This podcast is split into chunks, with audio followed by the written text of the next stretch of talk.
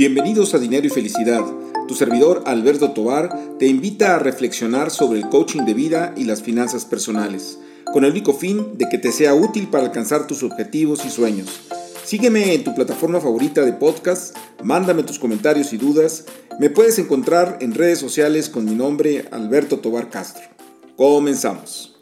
Pues eh, como siempre, mucho gusto de estar conectados con ustedes a través de esta plataforma de podcast de dinero y felicidad.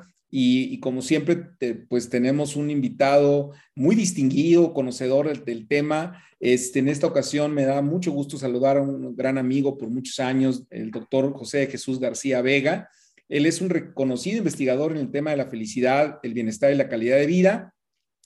Tiene diferentes publicaciones, pero vale la pena destacar el libro de felicidad y calidad de vida que él editó y en el cual también participó, también otro libro que es de bienestar y calidad de vida, que fue el coordinador con, eh, la Cámara de Diputados para, para, este, para este libro.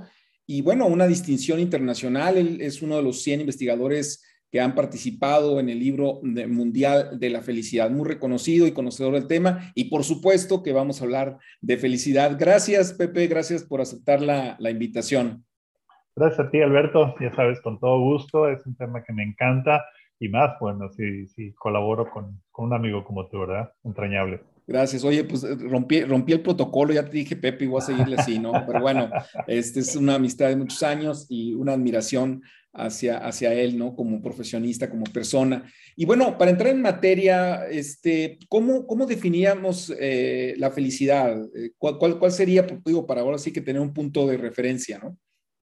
Ah, la felicidad es un concepto muy subjetivo y siempre que doy una plática y tengo 50 o 100 personas o 200, les digo, aquí hay 200 personas y si tratamos de encontrar una definición, vamos a encontrar 205 definiciones, ¿verdad? Porque a veces nosotros tenemos más de una definición.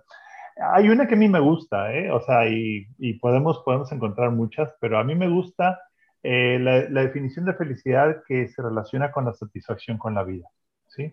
Eh, eh, pensamos que la felicidad es un sinónimo de satisfacción con la vida y a mí me gusta especificar eh, que felicidad es un grado de satisfacción con lo que tienes, con lo que haces y con lo que eres, ¿no? Porque a veces puedes estar satisfecho con lo que tienes, pero, pero a veces tienes un trabajo que no te gusta, ¿no? O tienes una posición que no te gusta. Entonces, para mí, felicidad es satisfacción con la vida, específicamente con lo que tienes, con lo que haces y con lo que eres. Esa sería una definición para mí. Ok, y, bueno, de hecho, eh, este, en este tema de, la investigación eh, hablamos de felicidad, bienestar y calidad de vida. ¿Cuáles serían las diferencias en estos tres conceptos? Fíjate que este, es algo muy relevante porque inclusive estaba yo tratando de recordar eh, cuando me invitaste y hace, hace mucho tiempo se utilizaban de manera indistinta felicidad, bienestar y calidad de vida, pero en realidad hay, hay conceptos eh, o son conceptos que tienen ligeras diferencias, están relacionados, ¿no? Eh, yo te diría, por ejemplo, que felicidad es una decisión, ¿sí? O sea, nosotros podemos decidir ser felices. A pesar de que no tengamos mucho, podemos estar satisfechos con lo que tenemos. A pesar de que el trabajo sea eh, muy arduo, podemos estar satisfechos con nosotros. O sea, eh, felicidad es mucho una decisión. Pero hay una plataforma que nosotros podemos construir para poder ser más felices y esa plataforma es el bienestar. ¿sí? El bienestar con todas las dimensiones que, que, tú, que tú, quieras eh, incluirle, ¿no? Para mí, de una manera simplificada, incluyo en el bienestar la dimensión física, la dimensión económica y la dimensión emocional, ¿no? O sea, hablamos de bienestar físico, bienestar económico y bienestar emocional, ¿no? Y ahí es donde entra el dinero, ¿no? Eh, estas tres, este, este bienestar, pues es esa plataforma que nos permite a nosotros disfrutar más de la vida, ¿sí? Si nosotros no cuidamos nuestro físico, no cuidamos nuestra salud, podemos decidir ser felices, pero es más fácil ser, ser, felices con salud que sin salud, ¿no? O sea, cuando, cuando, estás enfermo, obviamente no, no te da mucha felicidad, ¿no? Entonces, en esto, en el bienestar hay que trabajar, ¿sí? En, en términos del dinero, eh, a veces los políticamente correctos dirán que el dinero no compra la felicidad, pero, pero lo cierto es que necesitamos el dinero para ser felices, ¿sí? Necesitamos trabajar en nuestro bienestar económico, en nuestro bienestar material. Eh, yo el ejemplo que pongo siempre es, ¿cómo puede una familia tener feliz, felicidad si no tienen para pagar las medicinas cuando los niños se enferman? si no tienen dinero para poder comer o para poder tener una casa o para poder mandar a los niños a la escuela, ¿no? Entonces necesitamos el dinero para cubrir las necesidades básicas y luego podemos extendernos en ese tema, ¿no? Y, y luego está el bienestar emocional, ¿sí? Que, que, tiene que ver, pues, definitivamente cómo nos sentimos, o sea, las emociones que nosotros manejamos y mucho tiene que ver con las relaciones humanas, ¿sí? Ya Harvard lo ha, lo ha puesto por ahí este, de una manera muy, muy eh, expresa, en donde ellos en un estudio de más de 80 años encontraron que la fuente más importante para la felicidad y para la salud de los seres humanos, en este estudio que hicieron, un estudio longitudinal de, de 80 años, este, muy interesante, ¿no? No hay paralelo, este, son las relaciones personales. Entonces, necesitamos trabajar con las relaciones personales, o sea, yo, yo no puedo decir, ay, tú eres mi amigo y te quiero mucho y jamás hablarte y, este, y a mi esposa y a mis hijos los quiero mucho y, y, no dedicarles tiempo. O sea, necesitamos trabajar en el aspecto emocional, necesitamos trabajar en el aspecto material y en el aspecto físico, ¿no? Y eso nos da una plataforma para poder disfrutar la vida y ser felices, ¿no? Y luego está el concepto de calidad de vida. Y el calidad de vida tiene ya más que ver con el entorno, ¿sí? O sea, cuando hablamos de la calidad de vida de una comunidad, pues estamos hablando pues, de aspectos como la seguridad, ¿sí? Aspectos como la situación económica, aspectos como el clima, ¿sí? Aspectos como la vialidad, ¿sí? y, y, bueno, pues eh, lo hemos platicado, ¿no? Cuando yo dejé Monterrey y me vine para acá, para Ciudad Madero, Tampico, Altamira, para esta zona, mi calidad de vida subió en, en, en, términos del tiempo que tengo, ¿no? O sea, ahora tengo mucho más tiempo para poder, para poder, este, trasladarme, la playa la tengo a 10 minutos, el campo de golf lo tengo a 10 minutos, eh, mi mamá vive cruzando la calle, mi hermano vive a dos cuadras, o sea, todo ese tipo de cosas tiene que ver con la calidad de vida de donde, de donde te desenvuelves, ¿no? Y hablamos de calidad de vida comunitaria, pero podemos hablar también de calidad de vida en el trabajo. Y otra vez, ahí tiene que ver con, con los factores, ¿no? Que, que te rodean. Entonces, calidad de vida es un poco el medio ambiente, el bienestar es un poquito lo que trabajas en esa plataforma para poder tener una buena vida y la felicidad pues es tu decisión, ¿no? O sea, este, tú decides que si lo que tú tienes es suficiente como, como para poder disfrutar la vida, como para poder ser feliz. Sí, eh, este, recuerdo por ahí algunas cosas que he leído sobre el tema, la relación precisamente de dinero y felicidad, y creo que hay algunos estudios que ponen una especie como obviamente son encuestas, pero una especie de mínimo requerido eh, económicamente, que eh, si mal no recuerdo para Estados Unidos se hablaba como de 75 mil dólares al año. Este, y bueno, se han hecho estudios también para países en vías de desarrollo, donde obviamente el mínimo requerido es, es menor. Y, algo interesante es que eh, lo que dicen es que después de cierto nivel de, de dinero, pues como que ya no aporta marginalmente más el dinero al tema de la felicidad, como que ese tema de que tú decías ahorita, de, de, poder comprar las medicinas, de poderte alimentar eh, eh, con lo básico, de vestirte, eh, pues como que cubres un cierto espectro y después como que ya no aporta tanto. ¿Tú, tú cómo ves esto? Sí, yo creo que es una de las... Ah, de los hallazgos en donde más coincidimos los, los que estudiamos la felicidad, y es que el dinero, como otros elementos, también tiene rendimientos marginales decrecientes, ¿no? Y ese, perdón por utilizar el, término económico. Te salió el economista. Sí, yo, yo cada vez que, que, lo platico, pues tengo que explicarle a, a, la gente, ¿verdad? Y les digo, discúlpenme, pero rendimientos marginales decrecientes. ¿Qué quiere decir? Que en los niveles bajos aporta mucho. Sí. Aporta mucho, o sea, si no tienes para las medicinas, o sea, si te dan dinero, te va incrementar tu felicidad de una manera muy sustancial. Pero una vez que alcanzas cierto nivel, que ya alcanzaste a cubrir tus necesidades básicas, el dinero te puede seguir aportando, pero ya no tanto. ¿sí? Eh, hay, hay datos muy interesantes en, términos de ingreso per cápita de los países y niveles de felicidad. y vemos cómo a lo mejor un salto de un nivel per cápita de 5 a 10 mil dólares este, es un salto significativo. Pero si hablas de un, de un país que tiene 20 mil dólares de ingreso per cápita y otro 25 mil, pues la diferencia ya en felicidad ya no es, ya no es tanta, ¿no? Entonces, sí coincidimos en, muchos en que eh, el dinero no aporta mucho cuando ya tenemos cubiertas las necesidades básicas. Y bien lo dices tú, hay estudios que señalan que en Estados Unidos ese nivel es 75 mil dólares, ¿no? Uno dice, ah, 75 mil dólares, pues, pues claro que, que, que, ya si alcanzas eso, pues si eres feliz. Pues sí, no. Este, el, punto es que ellos lo manejan en términos de los datos que tienen, ¿no? O sea, y esos datos, pues bueno, eso es lo que arroja. Eh, pero sí, tiene esta característica, ¿no? Si nos imaginamos una curva, pues sería una, eh, eh, es una recta que no, no, es, no es recta, entre más dinero vas teniendo más felicidad proporcionalmente, ¿no? Al principio sí tienes mucha y luego empieza, empieza a descender, ¿no? Lo que aporta el dinero. Pero de qué es necesario es necesario. Es necesario. Inclusive algunos investigadores han mencionado que el dinero luego genera un efecto parecido, vamos a ir al alcoholismo, ¿no? En donde se quiere más, se quiere más, se quiere más, se quiere más, pero ya no es tanto por la, por, la aportación, por lo que puedes comprar con el dinero, sino por el dinero mismo, más que la felicidad que te aporte, ¿no?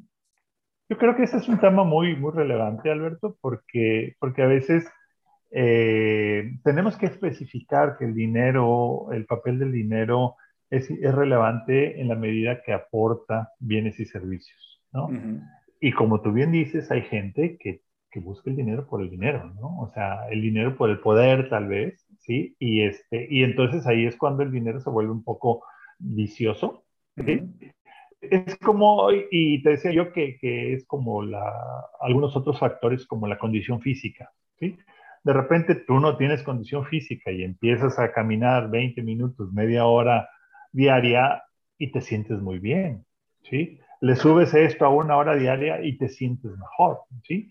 Pero si de repente pasas dos y tres horas y cuatro horas en el gimnasio al día, pues la aportación cada vez va siendo menor, ¿no? Y entonces ya vemos a personas que, que, lo hacen, pues ya no tanto por, por su condición física, sino por, por verse, por mejorar su aspecto, este, su atractivo, ¿no? Y, y, bueno, pues entonces ya vemos que no necesariamente es felicidad eso, ¿no?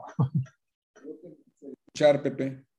Ah, perdón, este, igual y, luego a estas, estas situaciones de, de la red. Te decía yo que, que, es algo similar a, lo, a la condición física, que cuando tenemos, no tenemos condición física y empezamos a hacer ejercicio, eh, mejoramos mucho nuestro bienestar y nos sentimos más felices. Eh, si empezamos con 20 minutos, media hora, vamos a tener un incremento en la felicidad. Pero si de repente le seguimos incrementando a una hora diaria, a dos horas diarias, a tres horas diarias, ya después de, ya, ya no va a aportar mucho a la felicidad, ¿no? Entonces es como el dinero, si, si, si llega un momento en donde tú lo que quieres es amasar dinero, pues eso ya no necesariamente se convierte en felicidad, ¿no? Ya es otra, otra, otro tipo de satisfacción. Oye, Pepe, y, por ejemplo, el tema genético, y, quiero aunarlo a otra pregunta, que, bueno, en, las, en estas investigaciones que hacen de países que si son más o menos felices, eh, México ha salido luego en la parte alta de, los países que, tienen más felicidad este, esto es genético, ¿no? Inclusive por ahí luego eh, los chistes no, no faltan, ¿no? Que dicen que eh, algunos japoneses vinieron a, México para entender por qué estábamos tan amolados y tan contentos al mismo tiempo. Este, entonces, bueno, ¿cómo, ¿cómo explicas esto? ¿Es genético? ¿Es cultural? ¿Cuál es, qué, papel juega esto en, el tema de la felicidad? Fíjate que hay este, inclusive estudios que le llaman la paradoja de, de Latinoamérica porque no es solo México, sino muchos países latinos solíamos estar en la parte alta de la tabla.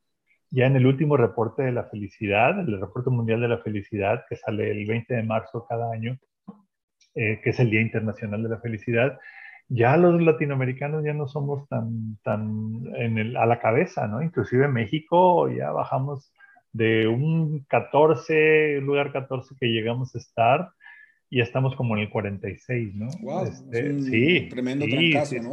Sí, sí, sí, y este no sé si lo podamos atribuir a alguien en específico, pero los últimos tres mm. años hemos bajado, hemos bajado. Este, pero, no meternos en política, ¿no? Sí, no, no, no sé, no sé, no sé cuál es la causa. Pero, pero la genética tiene que ver, sí tiene que ver. Eh, inclusive hay un, un planteamiento muy interesante que originalmente cuando se planteó generó mucha, mucha polémica. Este planteamiento lo hacen eh, Sonia Lubinsky, que es una de las, de las investigadoras más destacadas de felicidad, y el grupo de investigadores. Y ellos hicieron estudios con eh, personas, con gemelos, con personas adoptadas y todo. Y llegaron en aquel entonces a la conclusión de que los determinantes de la felicidad, unos determinantes de la felicidad o un análisis de los determinantes de la felicidad, tenían que ver con la genética con las circunstancias y con la actividad intencional. Entonces, la primera vez que presentaron estos resultados, lo, presentaron en forma de pie, una gráfica de pie, y decían el 50% de la felicidad tiene que ver con los genes. ¿sí? cuando, la primera vez que lo presenté dije con la herencia. Y dijeron, ah, entonces si mi papá me deja dinero, entonces... Seríamos muy felices, ¿verdad? la herencia genética. Eh, y, esto lo, lo, comprobaron ellos con gemelos, ¿no? O sea, cuando los separaban, podían extraer ellos que el 50% de la felicidad venía, estaba relacionada con los genes. El 10% de la felicidad tenía que ver con, la, con las circunstancias de vida, ¿sí? Y, un poquito nosotros hicimos, cuando yo estaba ahí en la Universidad de Monterrey, hicimos algunos estudios. Y la primera encuesta que hicimos fue en el 2003 y la segunda en el 2011. En el 2011, pues recordarás que Monterrey estaba en un punto bastante dramático de, sí, de, inseguridad. Inseguridad, sí. Ajá. Este, eh, nada más para, para comparar una cifra, en el 2003, los, muertos por cada 100.000 habitantes eran 4, en el 11 eran 43, ¿sí? Entonces las circunstancias habían cambiado, ¿no? Y la felicidad en el 2003 era 9.1 y en el 2003 8.7, ¿no? Ese es un dato que no, no se me olvida, ¿no? Este, 8.7 seguía siendo altísimo y sigue siendo altísimo, ¿no? Pero pues habíamos bajado de 9.1 a 8.7. ¿Por qué? Porque las circunstancias habían cambiado. Entonces, las circunstancias sí afectan. Y el otro 40%, que es la, la gran noticia que, en, aquel entonces nos dejaba Sonia y sus, sus colaboradores, es que el 40% de la felicidad depende de la actividad intencional de las personas. ¿sí? Esto es, si tú haces ejercicio, si tú cuidas tu dinero, si tú cuidas a tu familia y a tus amigos, si tú eres espiritual, o sea, todo ese tipo de cosas que, tú, que están bajo tu control, tú puedes mejorar tu felicidad, ¿no? Eh, la genética, pues, este, sí se puede modificar, o sea, los genes se pueden modificar, pero lleva más tiempo las circunstancias están fuera de tu control. O sea, cuando, cuando en, aquella, en aquellas épocas veíamos cómo la gente se cambiaba de, de ciudad, o sea, acá esta zona de Tampico, Madera, Altamira, vio a mucha gente cambiarse de ciudad para regresarse a los dos, tres años, ¿no? Porque realmente no era, no, no era la solución, ¿no? Entonces, eh, ya más adelante, Sonia y sus colegas han dicho, bueno, esto es 50, 40 y 10, a lo mejor no es este, universal, no es definitivo, pero los tres elementos tienen que ver, ¿no? O sea, genética sí tiene que ver y por eso los latinos este, normalmente gozamos de un buen, de un buen nivel de felicidad. Eh, nos queda ese 40% que a veces no hacemos mucho por nuestra felicidad y las circunstancias que sí han cambiado mucho, ¿no? O sea, las circunstancias han cambiado de cuando empezaron a medir la felicidad allá por los, los 80, ¿no? Este, a nivel, la encuesta este, mundial de valores que medía la felicidad nos ubicaba Colombia, Brasil, Argentina, México, salíamos en, en el top, Venezuela, este, pero hoy en día no. Hoy en día no. ¿Por qué? Porque las circunstancias han cambiado y pareciera que hemos estado tratando de, de, de, de cambiar para, para, peor, ¿no? Entonces, contestando tu pregunta, sí, la genética sí tiene que ver. Oye, Pepe, también una variable importante es eh, el tema de, la pandemia dentro de esas circunstancias. Ah, ¿Qué tanto afectó? ¿Tienes algún, alguna medición de eso? Fíjate que si nos vamos a, la, a, la, a los datos de la, de la, de, la, encuesta que se hace a nivel internacional, que aparecen los resultados en el reporte mundial de, de, la felicidad, eh, pues tuvimos el del 2019, el 2020 este, aparece con los datos de la encuesta del 2019, entonces estaba, estaba bien. Entonces, el del 21 y del 22, pues nos da, nos da una idea, ¿no? Y eh, curiosamente, eh, algunos tienen mediciones inclusive mensuales y se ve el efecto de la pandemia eh, en los primeros meses muy fuerte, ¿no? En términos de la, de la felicidad, este, muy fuerte pero después empieza a recuperarse, ¿no? Entonces, si hablamos de una medición anual, eh, en realidad no le afectó mucho a, a, los países, ah, este, a los países felices este, que están en el top, no les afectó mucho, ¿no? Ni del 20 al 21, ni del 21 al 22. El manejo de la pandemia sí fue muy clave, ¿no? O sea, aquellos en donde mm, los gobiernos no hicieron y no tomaron las medidas adecuadas, ciertamente pues empezó, empezó a afectar, ¿no? Eh, ¿Por qué nos afecta la felicidad? ¿O por qué nos afectó la felicidad? Pues el confinamiento nos afectó, la cuestión económica nos afectó. Eh, yo hice algunas, algunos estudios, este, algunas encuestas con redes sociales y con amigos y demás, y, y, una de las cosas que más extrañaban, se extrañó al principio de la pandemia, es el contacto, era el contacto físico, el contacto físico con los, con los seres queridos, ¿no? Oye, eh, digo, el, tema da para toda una vida de plática, pero eh, algo interesante que no quiero dejar de pasar este, es el tema adaptativo, ¿no, Pepe? O sea, es decir, el ser humano tiene, al parecer, esa cualidad de que al principio te genera la, adversidad, te genera un, problema de infelicidad, pero luego como que hay un proceso de adaptación. Eh, al grado que yo en lo personal tengo algún un caso este, muy particular donde me decían, oye, pues estoy enfermo de cáncer, pero este, es lo mejor que me pudo haber pasado, ¿verdad? Porque eh, la experiencia espiritual, vamos, entonces como que el ser humano le busca una manera para ser feliz. ¿Estoy equivocado? O, no, no, no. ¿Me estoy volviendo loco? O, qué opinas, Pepe, de esto? No, no, no, para nada. Y tienes mucha, tienes mucha razón. De hecho, hay estudios entre la gente que gana la lotería. Ok. ¿sí? En donde tienen un pico tremendo, ¿no? Cuando ganan la lotería de felicidad y regresan, regresan al nivel de felicidad que tenían. Lo mismo para aquellos que tienen algún accidente y tuvieron enfermedad. Generalmente regresan, este, salvo algún pequeño efecto, ¿no? Eh, hay un profesor en Australia que tiene un proyecto con una aseguradora, este, que ellos tienen un índice de bienestar en Australia. Este, y, él acuñó un concepto que se llama la homeostasis, que dice que el bienestar es homeostático. ¿sí? Este, vamos a tener picos, pero vamos a regresar. ¿sí? Esa, esa, esa, propiedad del cuerpo, ¿no? Para mantener la temperatura, este, que es la, la, sí es parecido. Entonces, dice, en bienestar tenemos algo parecido a los seres humanos. Se tendemos a regresar al nivel de bienestar en donde, en donde hemos estado, ¿no? Igual a lo mejor con la pandemia nos pasó eso, ¿verdad? O sea, nos pasó como que el confinamiento, pero luego como que te acostumbras y hasta dices, oye, pues no está tan mal este, trabajar desde casa, qué sé yo, le empiezas a ver ventajas al asunto, ¿no?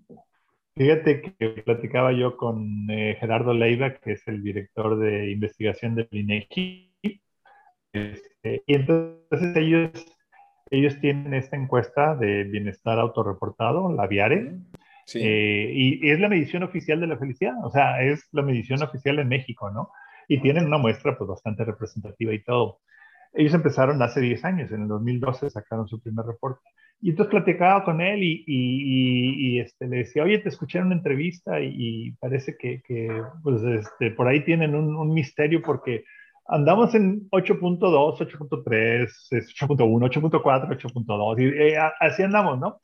Y, este, y, le, y entonces yo le platicaba, le digo, pues es que está este concepto de la homeostasis en donde todos tendemos, y si tú te fijas en los, en los datos, este, pues ahí andamos, ¿no? O sea, como que no nos movemos mucho en, términos de felicidad. Y sí, nos adaptamos, nos, adaptamos. a las circunstancias. pues, ahora sí que, que por mí le seguía, pero por lo pronto este, quería cerrar esta conversación y meterte un poco en apuros, este, ya dado que eres un, un investigador eh, pues muy, muy reconocido y, con mucha experiencia en el tema. ¿Cuál sería tu receta para la gente para, para ser feliz? ¿Cuáles serían los elementos que tú, tú podrías sugerirle a la gente que, que pusiera eh, especial atención para buscar su, su, su, felicidad? Yo sé que es un apuro porque las recetas no existen, pero, pero bueno. Mira, yo les recomendaría que leyeran El Financiero en su edición de, de, Monterrey. Ahí publico algunos y precisamente el, último que publiqué este, habla de los, de los acrónimos de la felicidad, ¿sí? O hablo de los acrónimos de la felicidad. Entonces ahí eh, en el artículo comento que a los feliciólogos, un término que apareció también con el estudio de la felicidad, nos gusta mucho usar los acrónimos, ¿no? Entonces ahí destaco el, el, PERMA, que es de Martin Seligman, que es este, y ustedes lo pueden leer ahí. Eh, utilizo también feliz para hablar de, de, de los elementos para ser feliz, por ejemplo, la F que tiene que ver con el flujo y con la funcionalidad o sea, cuando estás en flujo, cuando estás fluyendo en un trabajo que te gusta, que te reta, se te va el tiempo, ¿no? Entonces, eso, eso es felicidad, ¿no? Y por ahí hay algunos, algunos elementos. Pero hay uno que me gusta mucho, un acrónimo que me gusta mucho y es este, precisamente cuando la gente me ponía en apuros, como tú dices, y me decían, oye, amigos y en conferencias, oh, Pepe, en tres palabras, dime cómo le hago para ser feliz. Y al principio me molestaba porque, ¿cómo que en tres palabras? O sea, tengo, tengo 10 años, tengo 15 años, tengo 20 años estudiando y quieres que te resuma todo en, tres palabras. Y hace algunos años ya encontré esas tres palabras, ¿no? Y el acrónimo es PAT, PAT, y es ponte a trabajar. ¿sí? ponte a trabajar. Este, la, la, mejor receta es ponerte a trabajar, ¿no? Un regiomontano, ¿eh?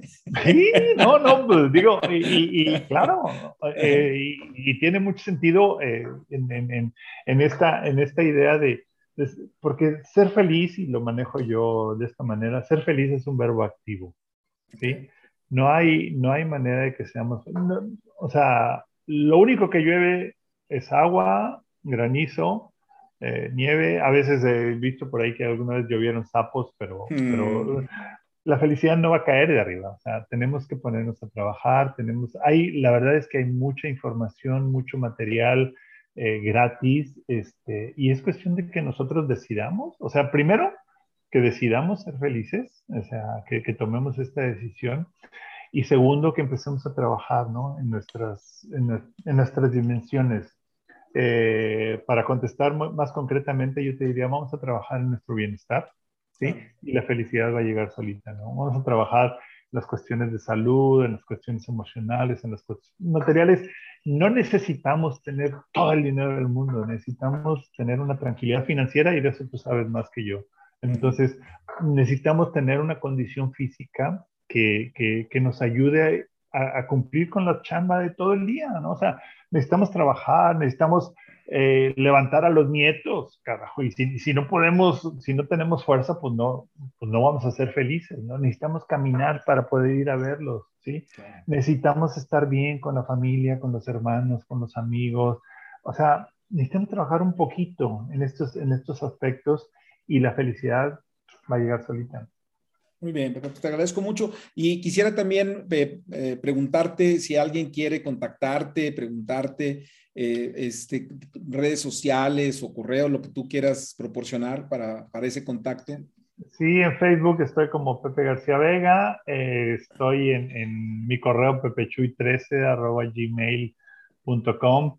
estoy en, en Instagram como Pepe García Vega también, en Facebook José García Vega, este, Twitter Pepechuy13, pero bueno, Twitter es este, es, muy difícil ahí porque si, si no te quejas ahí no, no este, y si, si no hablas de la gente nadie te lee. Entonces yo hablo muy positivo y nadie me lee, ¿no? Entonces, pero, pero LinkedIn, José García Vega, José García Vega. Ahí que te busquen con tu nombre en redes sociales y te van a encontrar. Me van a encontrar y estoy a las órdenes de todos ustedes.